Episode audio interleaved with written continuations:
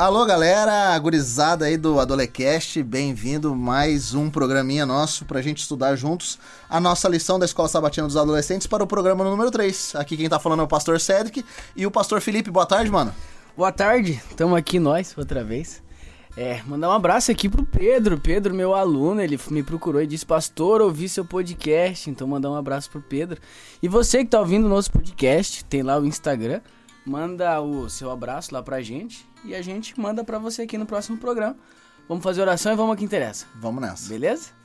Pai, nós estamos aqui agora para conversar um pouquinho sobre a Bíblia, sobre a lição, que o Senhor nos ajude a entender, Pai, quais são os seus planos para nós. Nos use nesse momento, é no nome de Jesus que oramos. Amém. Você está ouvindo a Dolecast. Seu programa semanal da lição da Escola Sabatina dos Adolescentes. E vamos falar então de mais um personagem da Bíblia. Um personagem que, vamos falar sério, a realidade dele tá escancarada na Bíblia, né? E não é só um só. É um pai, é filhos, é um jovem promissor. Bom, de quem que a gente tá falando aí essa semana? A gente está falando, dando- estamos dando continuidade de Samuel. Semana passada a gente mostrou como foi o nascimento de Samuel, que Ana pediu ele para Deus e aquele negócio todo. Agora Samuel já está no templo. Samuel já está envolvido com as atividades da igreja que eles tinham na época, né? Só que tem um problema. Samuel, ele morava junto com o sacerdote, junto com Eli, só que Eli tinha dois filhos, e esses dois filhos não eram tão bons filhos assim. Qual era o problema deles, pastor? Cara, se a gente for em 1 Samuel 2,12, diz assim, ó. Os filhos de Eli eram ímpios, não se comportavam, ou, desculpa, não se importavam com o Senhor. Na realidade, ali, todo o capítulo 2 vai falar que eles não se importavam com o Senhor, que eles roubavam dos outros, faziam pouco caso, eram soberbos, que eles não ouviam o conselho do seu pai e desprezavam a palavra do Senhor. Então, eles simplesmente não estavam aí com a família, com os outros da sociedade e muito menos com Deus. E para pra pensar comigo assim, ó. Ana, ela vai lá, semana passada a gente lembrou, que ela educa o filho, ela conversa com o filho e ela coloca dentro do coração dele o desejo para que ele fosse fiel a Deus no que ele fizesse. Tanto que ele vai e vive a vida dele, ele mora na igreja por vontade própria. E já os filhos de Eli, que cresceram ali, já estavam acostumados, eles viviam a religião 24 horas por dia, 7 dias na semana. Eles faziam coisas que não era legal. E se a gente parar pra pensar que naquela época a pessoa tinha que levar o cordeirinho pra pedir perdão e eles pegavam uma parte desse cordeirinho pra fazer churrasco pra eles. Para pra pensar assim, ó, eles não tinham só problema com Deus, eles tinham problema com Deus e com a sociedade. Porque quando você pega aquilo que a pessoa deu pra Deus e usa de forma absoluta, você não respeita Deus, mas você também não respeita a fé das pessoas que estão ao seu redor. E aí a gente vê o tamanho do problema que eram os dois filhos de Eli. É, inclusive a lição fala pra gente, com as palavras de Ellen White, que o problema ali estava na forma que Eli tratava ou criava os seus filhos. Ele não ensinava segundo a vontade de Deus, mas deixava os filhos seguir o seu próprio entendimento. Agora você vê é só que antagônico, né? Você tem Samuel, que é levado por Ana para o templo e fala assim: Samuel, você é dedicado para Deus.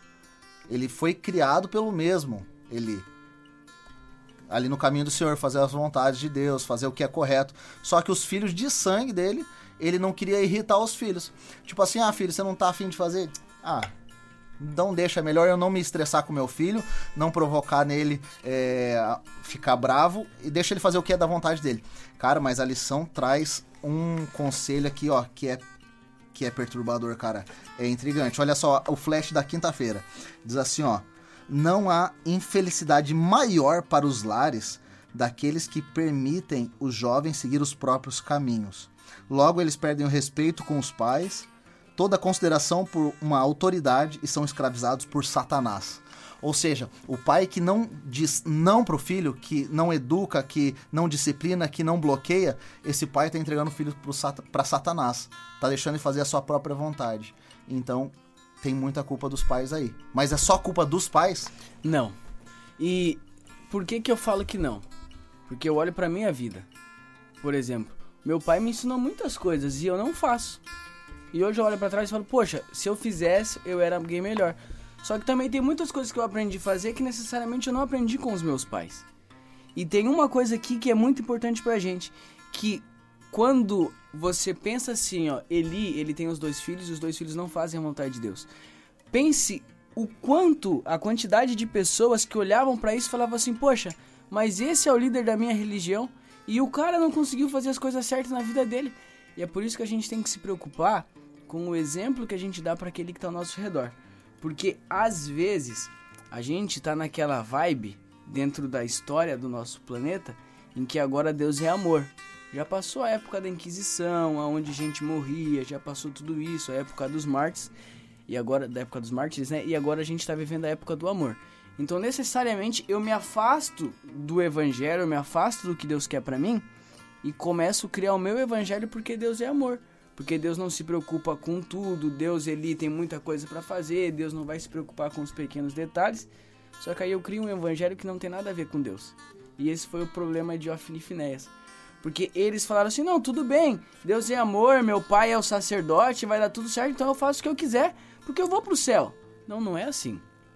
Não é assim. O ambiente não determina o destino de um ser humano. Exatamente. Então, eu posso estar na igreja, só que isso não significa que eu faço certo.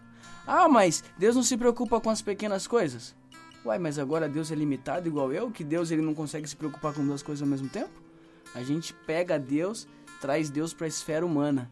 E aí começa o nosso e quer problema. encaixar Deus dentro da minha própria vida. Exatamente. Quando eu que tinha que tentar superar as minhas barreiras para fazer o que Deus pede, porque não é Deus que vem para mim, é eu que vou em direção a Deus. Então, galera que está escutando a gente, Deus ele estava ansioso para ter um jovem que ele pudesse encher plenamente com o seu espírito. Tinha dois ali que cresceram no tempo, mas eles não quiseram seguir a vontade de Deus. Ou seja, Deus não obriga ninguém a nada. Deus não vai enfiar a goela abaixo a vontade dele na sua vida. Então aí surge Samuel nessa história. Que não nasceu ali no tempo, mas agora cresce e por vontade própria, mesmo crescendo naquele ambiente todo zoado, ele, res, ele resolve fazer a vontade do Pai Celeste. E pensa comigo assim, ó, Samuel, Deus já fazia algum tempo que não falava com o povo. Já fazia algum tempo que não surgiam os profetas a gente conversou lá no começo sobre os juízes.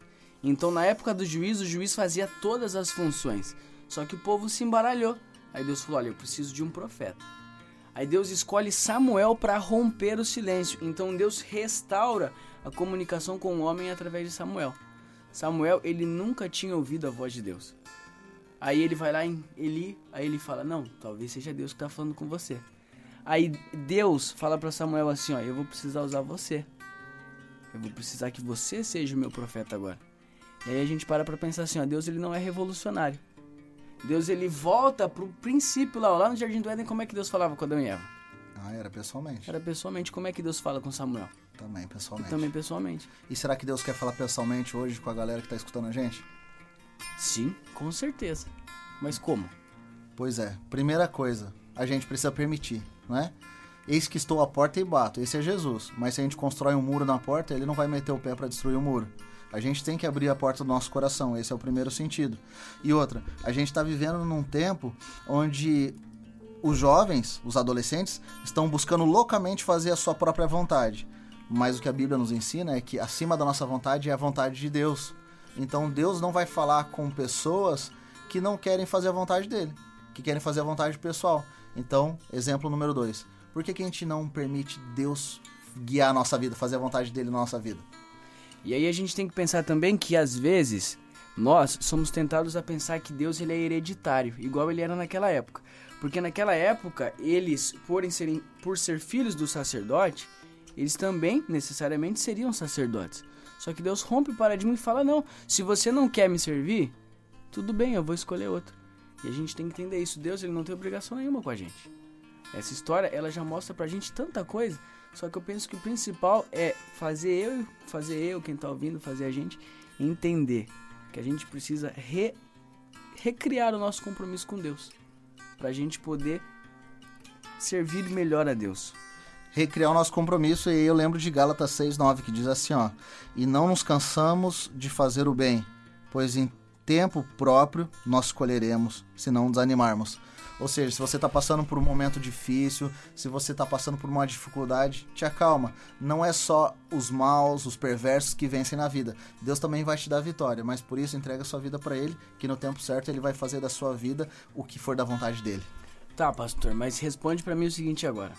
Deus vai lá, fala com Samuel e fala para Samuel assim, ó, Samuel, os filhos de Eli estão levando o povo à ruína. Não vai dar certo desse jeito. Quando Deus fala isso, Deus está dizendo que eles iam para a ruína de qualquer jeito, Deus obriga eles a ir à ruína ou tinha a oportunidade de eles não de não acontecer isso com eles? Na verdade, a profecia de Deus não é uma determinação futura. Deus falou, na verdade, foi muito mais como uma orientação. A nossa lição da semana fala isso. Deus orientou Samuel para que Samuel falasse a verdade para Eli, para que Eli fosse lá e corrigisse seus filhos. Ou seja, tinha um plano para voltar atrás. Assim como Jonas pregou e o povo voltou atrás e Deus não destruiu, Deus também tinha esse mesmo plano para os dois filhos de Eli. Deus tem esse mesmo plano para você hoje. Se o Espírito Santo está falando no seu coração para você voltar atrás, deixar os seus pecados, não seguir no caminho mal que você tá, ouça hoje a voz e volte nos caminhos do Senhor. Então, vamos orar. Vamos orar, vamos pedir para Deus me ajudar, ajudar você, ajudar a galera que tá ouvindo a gente a mudar de vida. Porque talvez a gente está sendo igual os filhos de Eli. Só que a gente pode agir diferente deles, diferente deles, porque a gente já conhece a história deles. Vamos nessa. Você ora pra gente? Querido Deus, obrigado, muito obrigado, porque o Senhor não desiste da gente. Que mesmo sem ter obrigação nenhuma como ser humanos pecadores igual a gente é, o Senhor mesmo assim olha com amor e nos permite voltar aos caminhos. Por favor, que o Espírito Santo não nos abandone, para que sempre quando estivermos no caminho errado, ele, ele nos convide a voltarmos para a tua verdade. Em nome de Jesus pedimos. Amém.